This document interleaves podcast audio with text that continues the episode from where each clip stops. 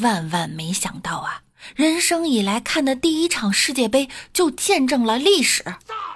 这大冷门一爆啊，天台已经站不下了。下次世界杯，我应该四岁了。请小区物业、保安人员务必关注各栋楼顶，也不知道要坏多少电视机。哎，我们的县大队也赢了国家队啊，没有什么是不可以的。赛前，我一个朋友非要买沙特，还好被我劝住了，不然他就发财了。沙特两脚把我朋友踢成老赖了。自从姚明退役以后啊，对这项比赛已经没啥兴趣了。个人观点，勿喷哈。网友们也纷纷开始调侃：天台梅西，风有点大。也有点冷，就这样吧，他在心里说。于是他迈出了右腿，他逆着风飞了出去。下一秒，他落在了一个人的怀里。沙特门将看着他笑：“我接住你了。”有人说哈不懂沙特赢了阿根廷是什么概念？这么说吧，就像糖果超甜赢了 BTS 获得了格莱美。就像刘浩存赢了巩俐，获得了影后；就像香水比赛，六神花露水赢了香奈儿，中国乒乓输给了印度。这么说吧，就好比清华北大争着录取我，又好比肖战娶了我。沙特这波呀，直接载入历史了。沙特以前一比一对中国。沙特二比一赢了阿根廷，也就是说等于中国一比零赢了阿根廷，国安约等于国足，所以中国现队三比一赢了阿根廷。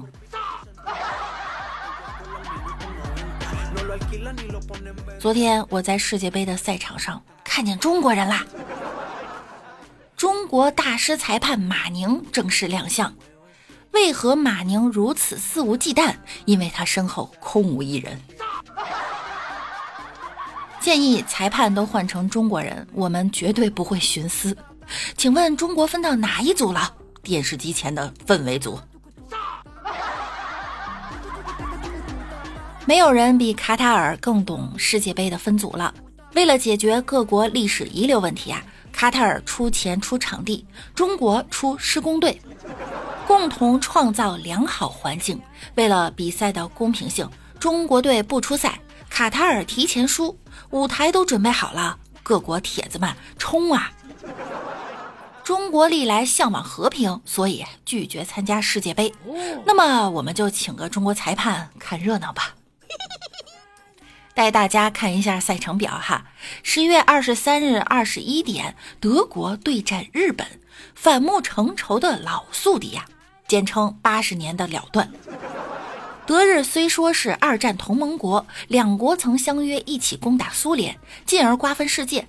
可日本偏偏包藏私心，去南边偷袭了珍珠港，直接导致美国参战，让德国四面楚歌，二战战败，还债至今。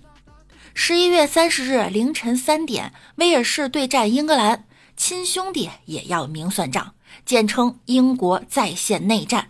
首先，世界杯是没有英国队的。英国是由英格兰、威尔士、北爱尔兰、英格兰组成的联合王国，再加上现代足球是英国发扬起来的，所以国际足联特批英国下面的四兄弟可以各自出战。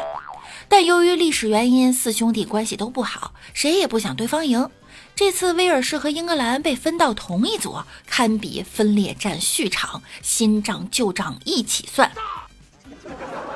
十一月三十日凌晨三点，伊朗对战美国，现代世界的局部动荡，简称另一种形式的战争。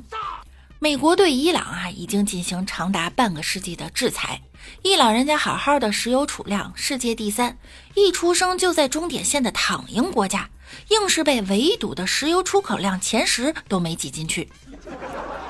他们俩打好了是 CCTV 五体育频道。打不好，直接转账 CCTV 七军事频道啊！十二月二日二十三点，葡萄牙对战韩国，君子报仇，二十年也不晚。简称复仇者联盟。要知道，零二年的世界杯可是让当年十七岁的 C 罗从此不愿踏入韩国一步。那年韩国队的卑鄙手段，凭借假摔和各种小动作，让当年的夺冠热门葡萄牙队吃了两张红牌，直接被淘汰。不得不说呀，没有人比卡塔尔更懂收视率了。这满满的火药味儿，我隔着屏幕都闻见了。爱看足球的，不爱看足球的，都错过不了这几场比赛呀。卡塔尔得想了，我花了这么多钱在家门口看个热闹，怎么了？没毛病啊。土豪是懂吃瓜群众的。还好中国队没去，不然在世界杯上输给日本，也太丢脸了吧。